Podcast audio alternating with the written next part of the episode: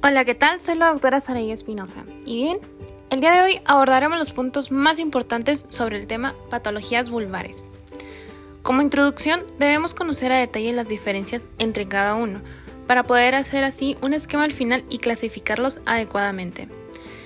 Repasando la bibliografía del Dr. Prieto y de las guías de práctica clínica, esto lo definen como un desorden de la vulva con un conjunto de síntomas y signos referidos en la vulva siendo el prurito y el dolor los más frecuentes, requiriendo una exploración clínica y paraclínica con el propósito de identificar la causa. Las enfermedades benignas de la vulva son un conjunto de padecimientos con causas y comportamiento clínico diferentes, cuyas manifestaciones se ubican en la región vulvar. Siento que esto fue algo redundante, pero Así venía en la guía de práctica clínica y así decidí dejarlo. Continuamos con que las enfermedades asociadas con prurito vulvar pueden clasificarse como agudas o crónicas. Las enfermedades agudas incluyen a las infecciones como la tricomoniasis, candidiasis, molusco contagioso o infestaciones, y las dermatitis por contacto.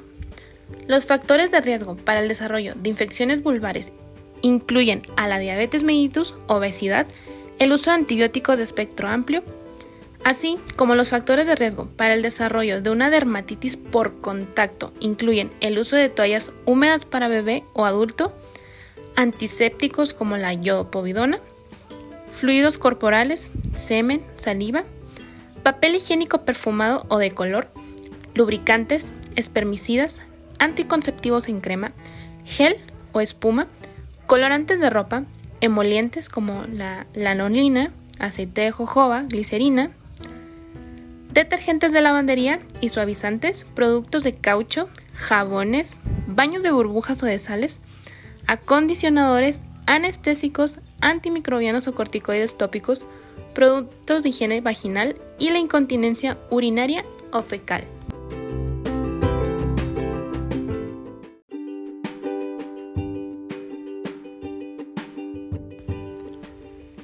Yéndonos ahora a lo que son las enfermedades crónicas, estas incluyen a las dermatosis, como la dermatitis atópica y por contacto, líquen escleroso, líquen plano, líquen crónico, psoriasis y atrofia genital. Neoplasias como neoplasia intraepitelial vulvar, cáncer de vulva y enfermedad de Payet. Infecciones como por virus de papiloma humano y manifestaciones vulvares de enfermedades sistémicas como la enfermedad de Crohn. El líquen escleroso y el líquen plano suelen relacionarse con antecedentes personales o familiares de autoinmunidad. El líquen escleroso se encuentra en niveles elevados de autoanticuerpos y esta enfermedad es un riesgo para el desarrollo del cáncer de vulva. La neoplasia interpretalial vulvar y el cáncer de vulva tienen factores de riesgo y fisiopatologías similares a los de cáncer de cervix. Es una neoplasia infrecuente ya que se da en menos del 5% de las neoplasias genitales femeninas, con factores de riesgo similares a los del cáncer cervicuterino, tales como la infección por virus de papiloma humano, subtipos 16 y 18, y en menor medida el antecedente del líquen escleroso. Un factor clásico asociado fue la exposición durante el embarazo con dietil estil bestrol.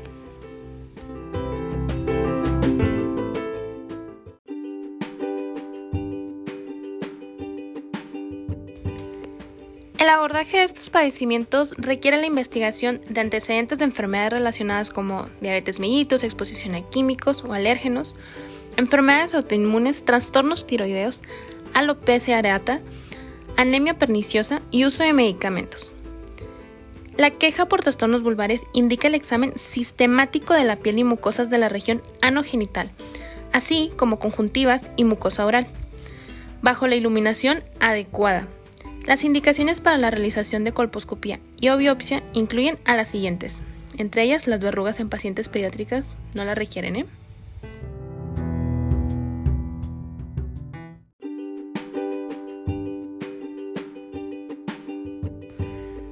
Número 1. Sospecha de infección por el virus de papiloma humano.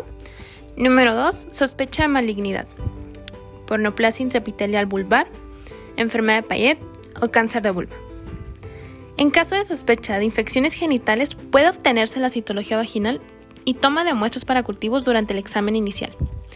Ante la persistencia de la enfermedad, esto puede considerarse la obtención de pruebas de función tiroidea y de química sanguínea, así como la serología puede ser necesaria para la confirmación de algunas infecciones de transmisión sexual.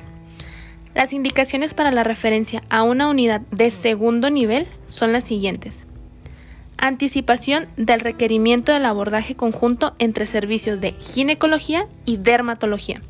Trastornos de la piel vulvar raros o de control difícil que exista un fracaso terapéutico, que las lesiones sospechosas sean de malignidad o el requerimiento de biopsia para la confirmación diagnóstica.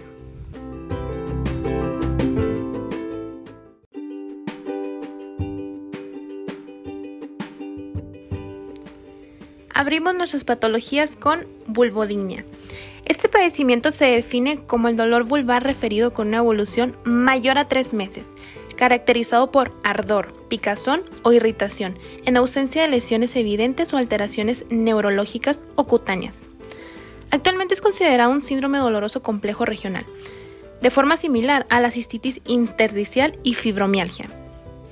De acuerdo con el área afectada puede clasificarse como generalizada o localizada, y ambas formas pueden tener episodios de dolor provocados, espontáneos o mixtos.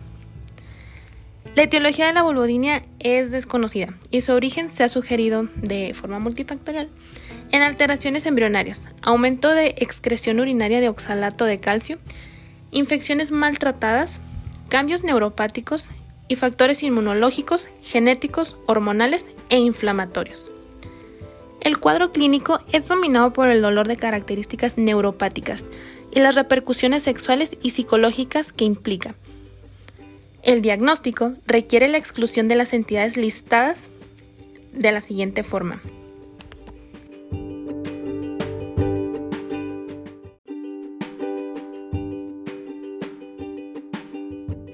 Para este diagnóstico diferencial debemos dividirlo en dos columnas principalmente, en lo que es entidad y presentación característica. En el caso del herpes vulvar tenemos lesiones vesiculares dolorosas. En la vulvitis alérgica hay prurito, ardor e irritación. En la atrofia vulvar hay palidez y adelgazamiento de la piel y mucosa. En el caso del líquen plano hay lesiones reticulares blancas, prurito, ardor, lesiones orales coexistentes. En el líquen escleroso hay lesiones blancas, adelgazamiento y arrugado de la piel, prurito potencialmente severo. Síndrome pudendo hay dolor unilateral y que suele intensificarse al sentarse. Neoplasia intraepitelial vulvar, hay lesiones blancas o multicolor, elevadas, verrugosas, asintomáticas o pruriginosas. En la endometriosis vulvar vaginal hay lesiones blandas de crecimiento lento, dolorosas durante la menstruación. Deteniendo esto, mediante un interrogatorio y exploración física, Además de la realización de una prueba de presión con un hisopo en los puntos cardinales del vestíbulo y la piel circundante a la vulva, con esta maniobra es posible delimitar la topografía del dolor.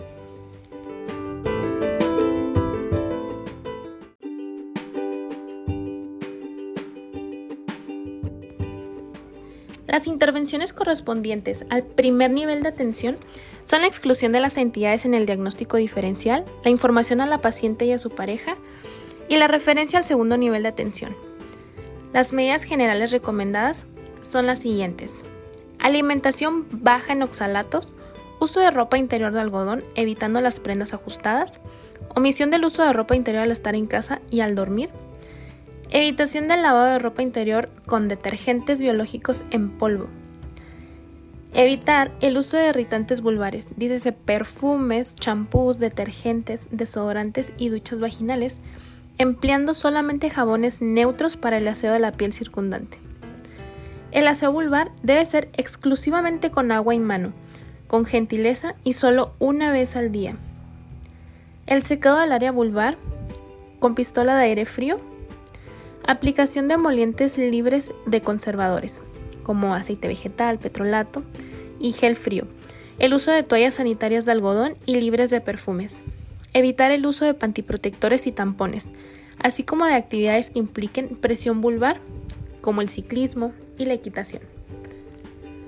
Otras medidas no farmacológicas incluyen a la terapia cognitiva conductual, electroestimulación de la musculatura del piso pélvico, en caso de asociarse a vaginismo y factores psicosexuales. Acupuntura en las formas no provocadas. Además, en el segundo nivel de tensión debe instaurarse intervenciones farmacológicas tópicas, como gel de lidocaína, especialmente antes del coito, y sistémicas, como la gabapentina, carbamazepina, venlafaxina, floxetina. La refractariedad a estas intervenciones indica la referencia al tercer nivel de tensión, donde se valorará el beneficio de la infiltración local con lidocaína y metilprednisolona, o medidas quirúrgicas para el control de los síntomas, ya que este suele ser incompleto y la mejoría es usualmente muy lenta.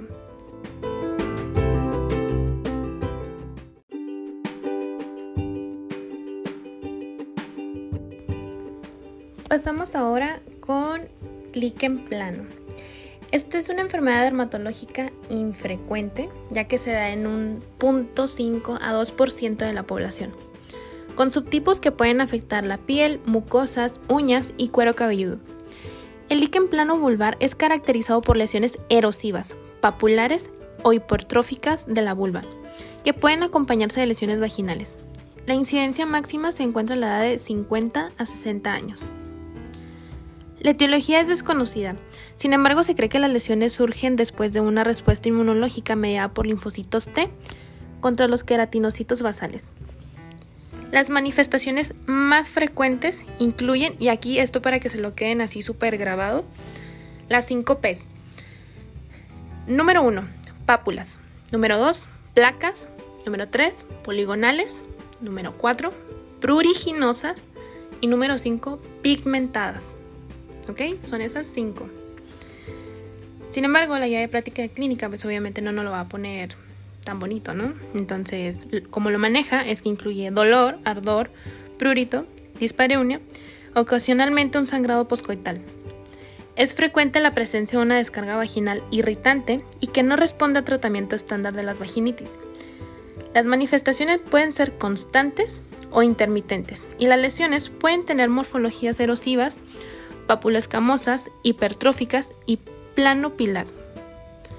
La forma erosiva es la más frecuentemente reportada y consta de lesiones eritematosas brillantes, con estrías blanquecinas o un borde serpentado. A estas estrías se les dicen estrías de Wingham. Localizadas en los labios menores y el vestíbulo, y rodeadas de tejido aparentemente normal. Las formas severas infrecuentes pueden desarrollar destrucción notoria, con pérdida de los labios menores.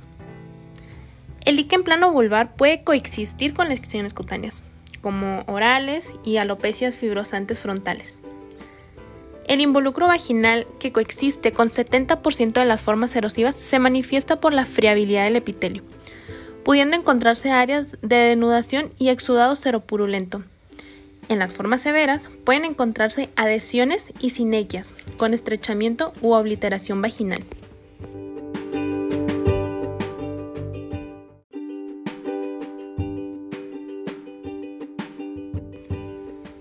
Solo como comentario para recordarles que estamos viendo en parte las recomendaciones y evidencias de las guías de práctica clínica. En este caso es de la guía de práctica clínica 630 del 2013. El abordaje diagnóstico de los desórdenes benignos de la vulva. Y continuamos con nuestro líquen plano. Para el diagnóstico se sustenta eminentemente en el reconocimiento de la morfología de las lesiones y su patrón de distribución. La biopsia en sacabocado de 4 milímetros y con la inclusión de tejido aparentemente normal. Tiene el objetivo de discriminar al carcinoma de la vulva, especialmente en el caso del líquen plano hipertrófico.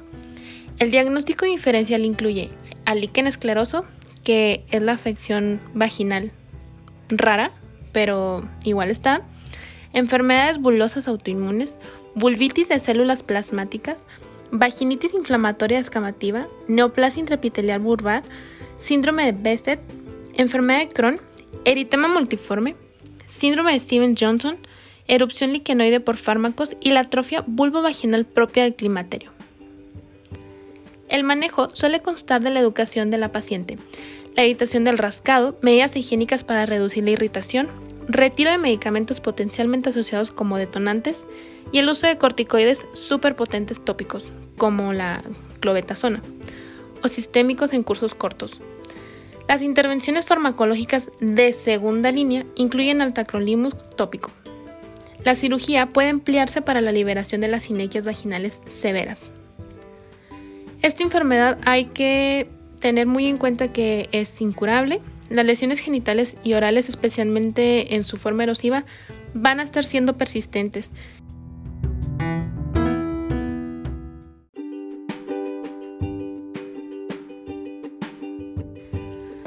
Abordemos ahora las infecciones por papilomavirus. Condiloma acuminado.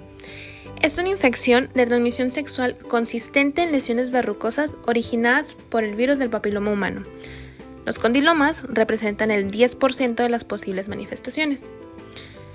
El VPH es un virus ADN de la familia Papillomaviridae que desarrolla su ciclo vital en la piel y mucosas humanas. Recordemos que existen más de 130 genotipos, de los cuales los responsables de los condilomas son fundamentalmente el 6 y el 11, que no se consideran oncogénicos. El contagio es por vía sexual, aunque raramente es posible una inoculación a través de manos o fomites. La probabilidad de contagio en un solo coito es del 50 al 70%. El periodo de incubación oscila entre 7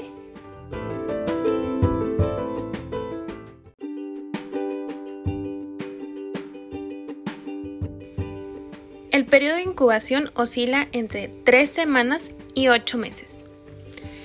En la clínica, este se manifiesta como tumores carnosos pediculados de aspecto verrucoso, con una superficie dentada de forma de cresta de gallo de color rojo, rosado o blanco.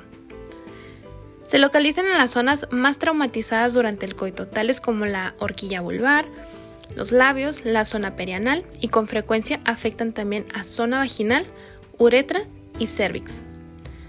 Para su diagnóstico es fundamentalmente clínico. Acuérdense mucho de eso. Al ser una infección de transmisión sexual es conveniente descartar otras ITS asociadas y sobre todo pues realizar un estudio de cervix uterino por su posible asociación con otros genotipos más oncogénicos del BPH.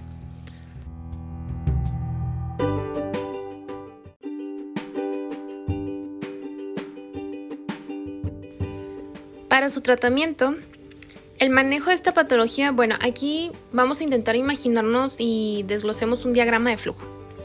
Vamos a comenzar con la detección del condinoma vulvar en nuestra paciente. Nos llega la paciente y a consulta.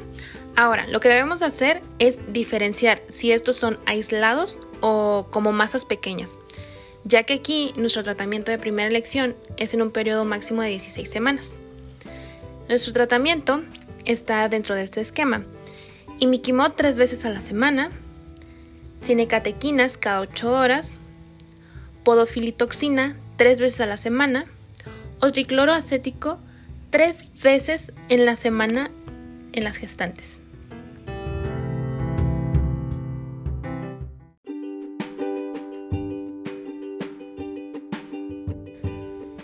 Para un tratamiento de segunda elección sería lo siguiente, una ablación láser, crioterapia, o resección quirúrgica.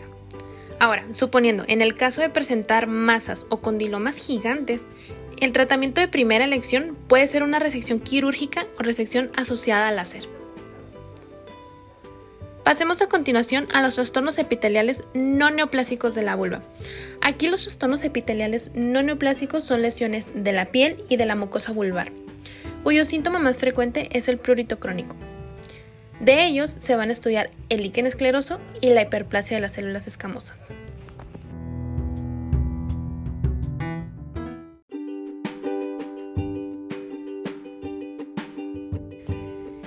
Líquen escleroso. Es el trastorno no neoplásico vulvar más frecuente. Su etiología es desconocida aunque se ha sugerido un origen autoinmunitario. Afecta generalmente a pacientes postmenopáusicas. La clínica más común es el prurito intenso asociado a lesiones por rascado. Es común la asociación con incontinencia urinaria en un 30% de los casos. es un cuadro de atrofia progresiva e inflamación crónica que afecta a los labios mayores y menores, periné y región perineal, que genera unas lesiones blanquecinas con tendencia a confluir, sobre todo en reloj de arena o también llamado en 8. Y esto de que sean lesiones blanquecinas son como nacaradas. Para su diagnóstico puede hacerse con la clínica y la exploración. Ante la duda diagnóstica, la falta de respuesta al tratamiento o la sospecha de malignidad, se aconseja confirmación con biopsia. El riesgo de la malignización a carcinoma escamoso vulvar se sitúa en un 5%.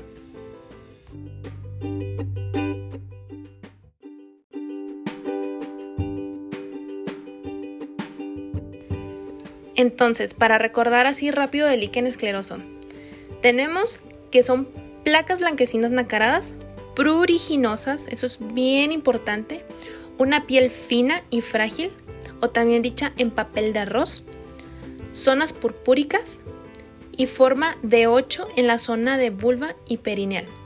Su diagnóstico con biopsia, su tratamiento, corticosteroides locales.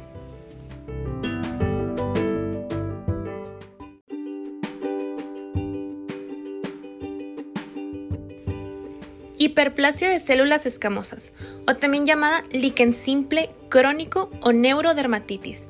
Esta afecta a mujeres alrededor de los 50 años y la clínica característica es una lesión blanquecina, pero unifocal, aunque siempre está hiperqueratósica, muy pruriginosa, con frecuentes lesiones por rascado.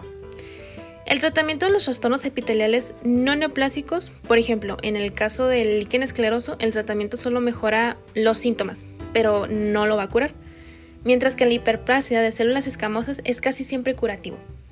Se recomienda la aplicación tópica de corticoides de elevada potencia, como el propionato de clobetasol, al 0.05%. Recordemos que no existe evidencia del efecto beneficioso del propionato de testosterona tópica al 2%, de la dihidrotestosterona o de la progesterona. En caso de fracaso, el tratamiento de segunda línea es el uso de inmunomoduladores o inhibidores de la calcineurina, tales como el tracolimus o el pimecrolimus en crema al 1%.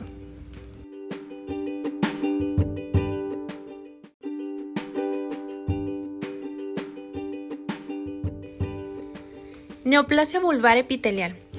El término neoplasia vulvar intraepitelial, NIP o por sus siglas en inglés, VIN, se aplica solo para lesiones de alto grado la VIN es una lesión precursora del cáncer escamoso de vulva. Presenta sintomatología aproximadamente en el 50% de los casos, siendo el prurito el síntoma más frecuente. El resto de las pacientes son asintomáticas.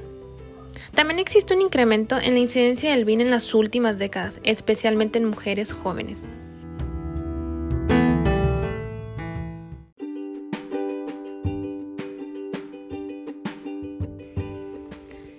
La VIN se subdivide en dos tipos histológicos, con diferencias tanto clínicas como epidemiológicas.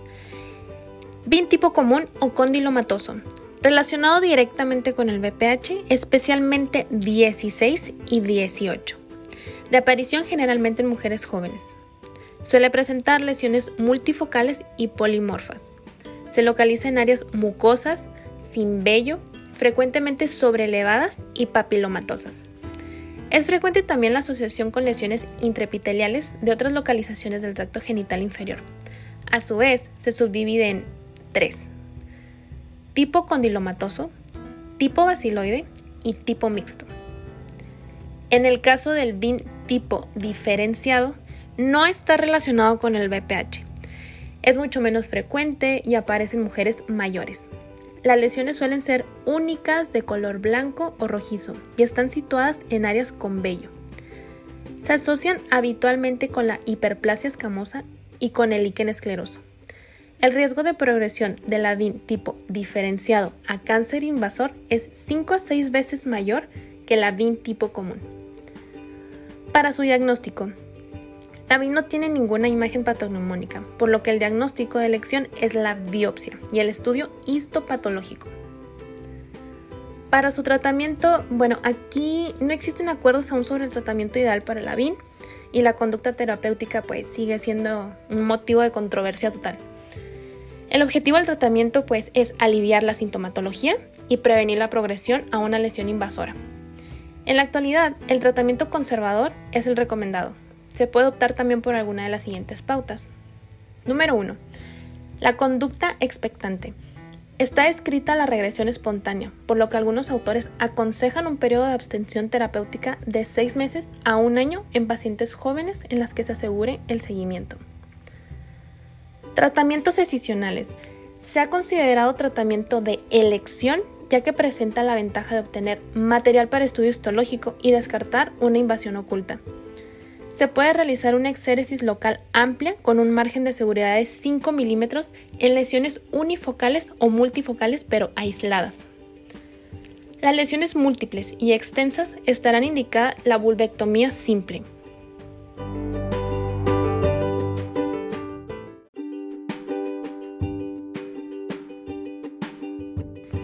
Tratamientos destructivos. Como alternativa en mujeres jóvenes se puede usar los tratamientos destructivos, como la vaporización con láser, dado que consigue excelentes curaciones con mínima cicatrización y mejores resultados cosméticos. Sin embargo, el inconveniente aquí es que se puede carecer en gran porcentaje de muestra para el estudio histológico. Y como habíamos dicho, pues era la ventaja del otro, ya que podíamos encontrar a lo mejor alguna invasión oculta. Por este motivo, antes del tratamiento es imprescindible un examen colposcológico exhaustivo, conjuntamente con la toma de múltiples biopsias para descartar una posible lesión invasiva oculta.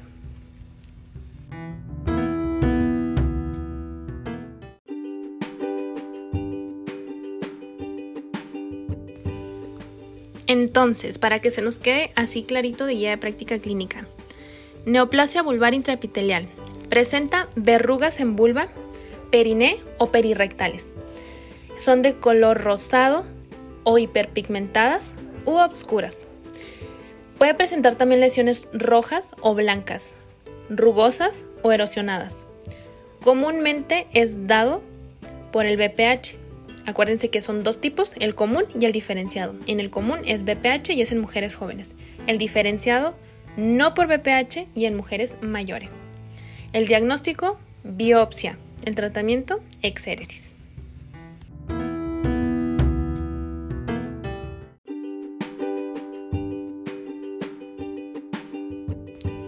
Seguimiento. La BIM requiere un seguimiento largo de los pacientes por dos motivos en particular. Número uno, la posibilidad de recurrencias.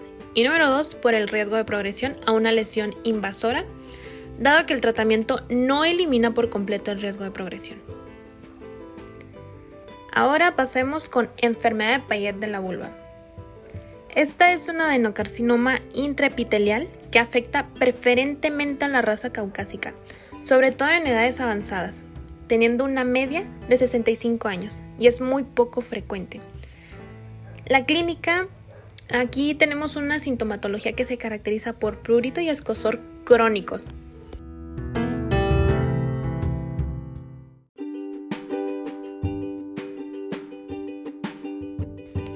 Se trata de manchas o placas múltiples eritematosas o blanquecinas pero sobre todo eritematosas, bien delimitadas, con bordes irregulares y aspecto eczematoso, que asientan preferentemente en ambos labios mayores, periné y región perianal. Se asocia con un adenocarcinoma invasor en el 20% de los casos. Para su diagnóstico lo dará la biopsia totalmente. La característica histológica más importante es la presencia de células de Payet, que son unas células grandes, redondas o ovaladas con citoplasma abundante y vacuolado. El núcleo se sitúa en la periferia de la célula, a lo que le confiere la forma de anillo de sello. Se puede asociar con adenocarcinomas del aparato genital o extragenital, por lo que se recomienda su estudio para descartar dicha asociación. El tratamiento sería una escisión local amplia hasta fascia muscular. Se recomienda un margen de piel sana de 1 a 2 centímetros, que debe certificarse por histología intraoperatoria. Presenta elevada tasa de recaídas.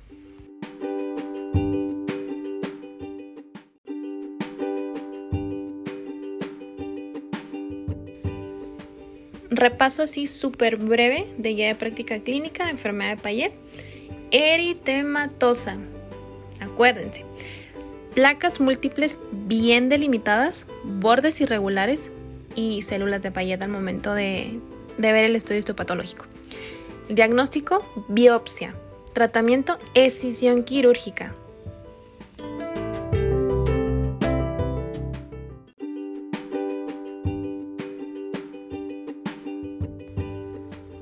Pasamos de lleno a lo que es cáncer de vulva. Como datos epidemiológicos tenemos que el cáncer de vulva representa menos del 1% de todos los tumores malignos de la mujer, siendo la cuarta causa de neoplasia del tracto genital femenino, después de endometrio, cervix y ovario. Su incidencia máxima se sitúa en la séptima década de la vida, como una media de 63 años. Clínica. El 80% se manifiesta con prurito, en la mayoría de los casos de larga evolución. Esto es de ley, así, tatúenselo. Cáncer de vulva, prurito, así. En cuanto a la localización, el 80% se desarrolla en labios, con más frecuencia en los labios mayores en un 60%.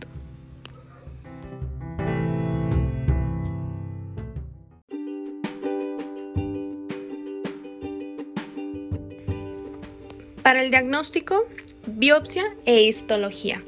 El diagnóstico de certeza del cáncer de vulva es siempre anatomopatológico. Cualquier lesión de vulva debe ser biopsiada. La biopsia debe incluir una muestra de la lesión intentando evitar el área central, por eso de la posibilidad de obtener únicamente tejido necrótico. En profundidad se debe alcanzar el tejido graso subcutáneo. Para ello resulta muy útil el sacabocados dermatológico de Keyes, tipo punch. ¿Qué quiere decir esto? Que hay una biopsia con el sacabocados se usa un bisturí hueco con forma circular para cortar una lesión de la piel. El instrumento se gira en sentido de las agujas de reloj y en sentido contrario para cortar alrededor como de 4 milímetros de grosor hasta llegar a la capa de tejido graso debajo de la dermis.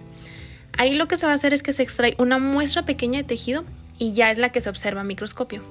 El grosor de la piel es distinto en diferentes partes del cuerpo. Bueno, dicha biopsia puede ser incisional o excisional extirpando y orientando la lesión. Existen dos tipos de carcinoma escamoso, dependiendo de su forma de presentación y posible etiología. Para hacer la diferencia, aquí me gustaría hacer mención sobre los distintos tipos de cáncer de vulva, clasificándola primero en las tipo 1 y las tipo 2.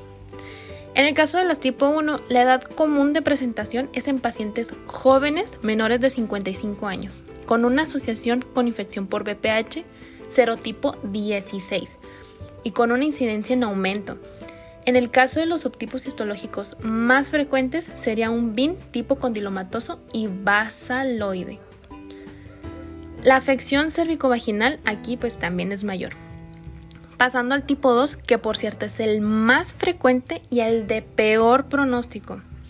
Se presenta principalmente en pacientes de mayor edad, que están en la séptima década de la vida. Se asocia principalmente a líquen escleroso, a una mutación del P53. Sus subtipos histológicos más frecuentes son BIN tipo escamoso bien diferenciado. Otra forma de diagnóstico es con la ECOPAF, donde se realiza una biopsia ganglionar si existen adenomegalias palpables.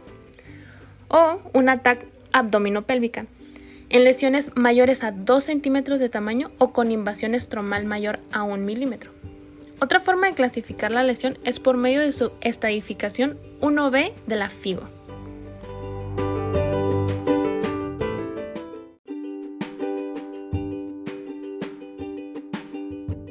Aquí quiero que se lo imaginen como un algoritmo, porque sería el algoritmo diagnóstico del, del CA de vulva.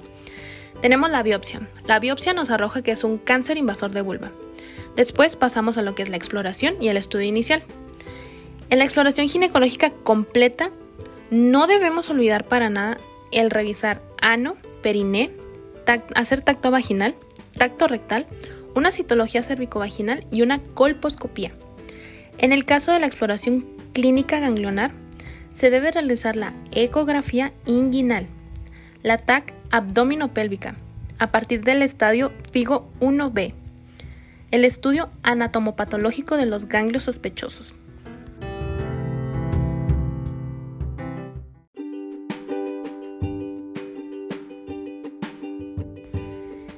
En los subtipos histológicos, entre los tumores epiteliales escamosos pueden objetivarse distintos subtipos, siendo el carcinoma escamoso queratinizante diferenciado o tipo simple el más frecuente. Este afecta a mujeres mayores, no se ha relacionado con infección por VPH y se asocia a distrofia vulvar. El pronóstico. Aquí es muy dependiente del estadio ganglionar en el único factor relacionado con el pronóstico. Dado que la palpación ganglionar es muy inexacta, la estadificación quirúrgica requiere una linfadenectomía inguinofemoral completa. Con el desarrollo de la biopsia selectiva del ganglio centinela se evita la morbilidad asociada a la linfadenectomía y se consigue una precisión alta diagnóstica. Para la estadificación, siempre que sea posible, será necesario realizar una estadificación quirúrgica anatomopatológica. Ahora, en el tratamiento quirúrgico, siempre que sea factible, la cirugía debe ser el tratamiento de primera elección. La base del tratamiento quirúrgico es la decisión de la lesión con criterio de radicalidad, con un margen macroscópico de un mínimo de 10 milímetros, sin tensar la piel alrededor del tumor y escisión en profundidad hasta la fascia inferior del diafragma urogenital, la fascia profunda del muslo o el periósteo del pubis. Las áreas ganglionares inguinales constituyen el primer escalón de drenaje linfático de la vulva y por tanto son áreas de estudio obligatorio dentro del tratamiento quirúrgico. Con la finalidad de disminuir la morbilidad derivada de la linfadenectomía inguinal radical, actualmente está validada la biopsia selectiva del ganglio centinela en carcinomas escamosos unifocales, menores o iguales a 4 centímetros y exploración ganglionar clínico radiológica negativa. En estadios no quirúrgicos se recomienda radioterapia radical, vulvar y de cadenas linfáticas inguinofemorales y pélvicas, y también la administración concomitante de quimioterapia.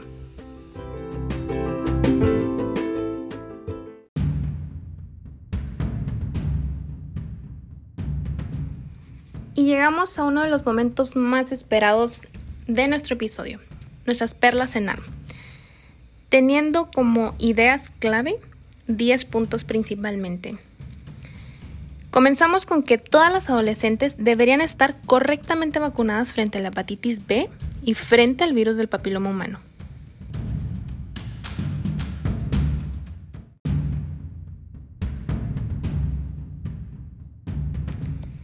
El trastorno no neoplásico vulvar más frecuente del área vulvoperineal es el líquen escleroso. La neoplasia vulvar intraepitelial es una lesión preinvasiva que presenta atipias. El riesgo de progresión de la neoplasia vulvar intraepitelial diferenciada a cáncer invasor es mayor que en el tipo común.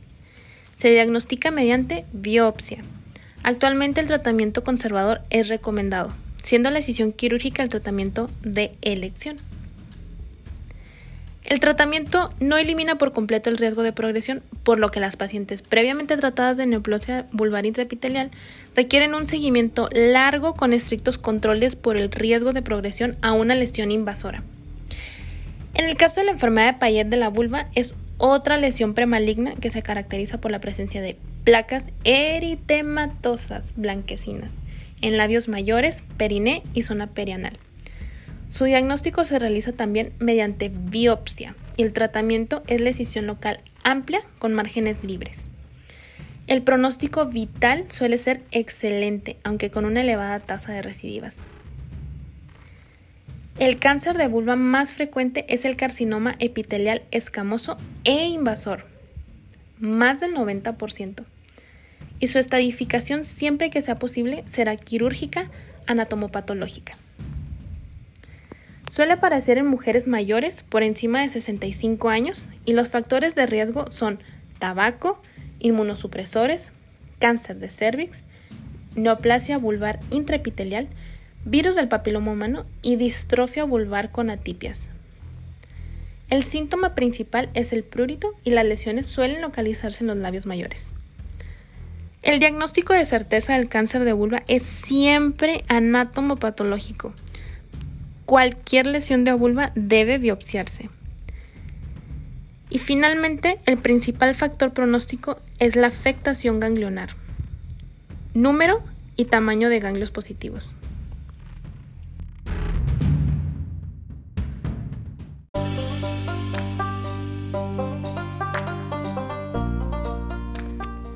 Casos clínicos.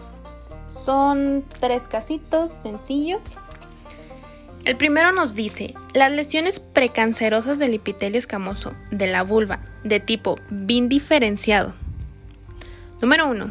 Se caracterizan por la presencia de tipia celular y la posibilidad de evolucionar a cáncer de vulva. Número 2.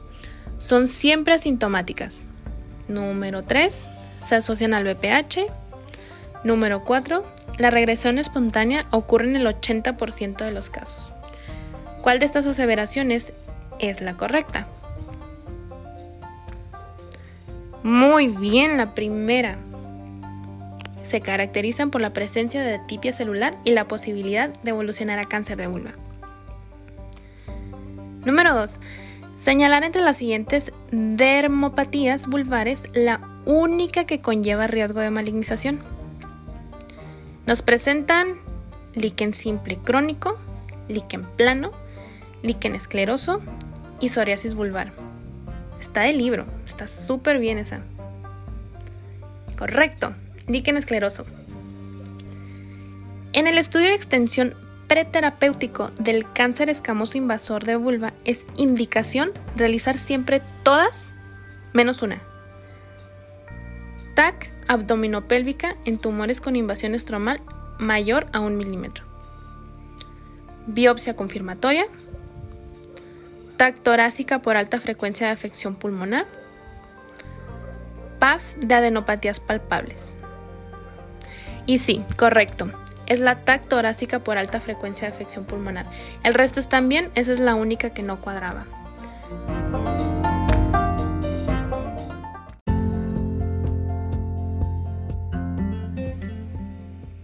Con esto daríamos por terminada nuestra revisión del tema. Espero les sea de mucha ayuda. Recordemos que donde quiera que se ama el arte de la medicina, se ama también a la humanidad. Platón. Nos vemos en el siguiente episodio.